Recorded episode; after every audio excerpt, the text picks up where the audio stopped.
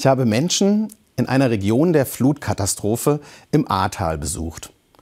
Was soll ich als Pastor in meinem Wort zum Sonntag sagen angesichts der Flut? Das war meine Frage. Im Fernsehen, wenn Sie dort das Wort zum Sonntag sprechen dürften, was würden Sie gerne sagen? Eine Freundin vom Roten Kreuz hat mich mitgenommen nach Ahrweiler, Dernau, Maischoss. Überall Zerstörung, überall Schlamm und in der Ortsmitte Essensausgaben. Dort treffen sich Hilfskräfte und Einheimische. Darf ich mit Ihnen vielleicht sprechen? Mögen Sie mir erzählen, was Sie erlebt haben? Ich habe alles verloren, sagt ein Mann über 70, alleinstehend. Unser Haus, zwölf Wohneinheiten, unbewohnbar, alles weg. Was würden Sie den Menschen gerne sagen, wenn Sie das Wort zum Sonntag sprechen könnten? Er überlegt kurz und ich erwarte, vergesst uns nicht, spendet weiter. Doch er sagt, danke, danke würde ich sagen. Und dann erzählt er mir von der Hilfsbereitschaft und er zeigt auf seinen Kumpel neben ihm, bei dem er jetzt untergekommen ist. Für wie lange, frage ich. Er lacht rüber zu seinem Freund aus Kindheitstagen. Zwei Jahre? Er wirst du mich wohl nicht mehr los, oder? Und für mich leuchtet etwas auf zwischen Trümmern und Chaos, was manchmal verschüttet ist unter Wohlstand und Neid. Etwas, das wir manchmal übersehen im Alltag. Echte Mitmenschlichkeit, Nächstenliebe. Kurz danach spreche ich mit einer Familie. Was würden Sie gerne im Wort zum Sonntag sagen? Die Helfer, die kamen von überall, höre ich. Ostdeutschland, Norddeutschland, Süddeutschland, einer sogar aus Schottland. Sagen Sie den Menschen bitte Danke.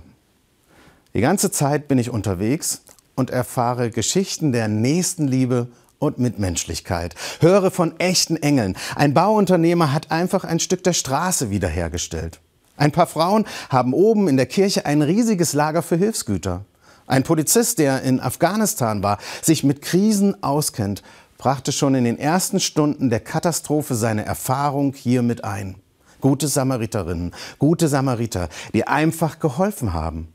Auch viele Menschen von Bundeswehr, THW, Feuerwehr, Polizei, den Hilfsorganisationen, die oft am Rand der Erschöpfung gearbeitet haben.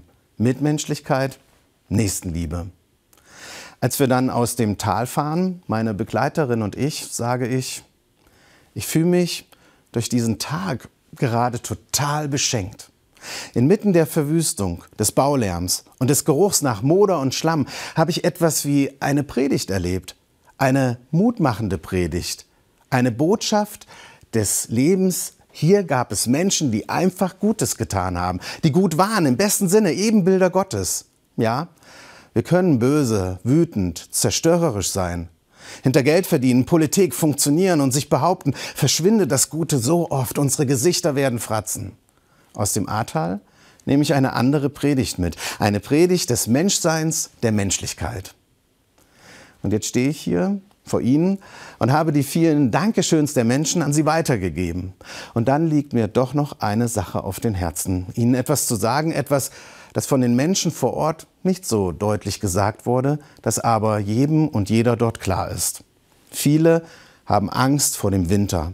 Der Aufbau wird sehr, sehr lange dauern. Und auch dann, wenn die Bilder nicht mehr in den Nachrichten sind, was für eine wunderbare Predigt der Menschlichkeit wäre es dann, diese Menschen nicht zu vergessen. In sechs Monaten, in einem, in zwei Jahren.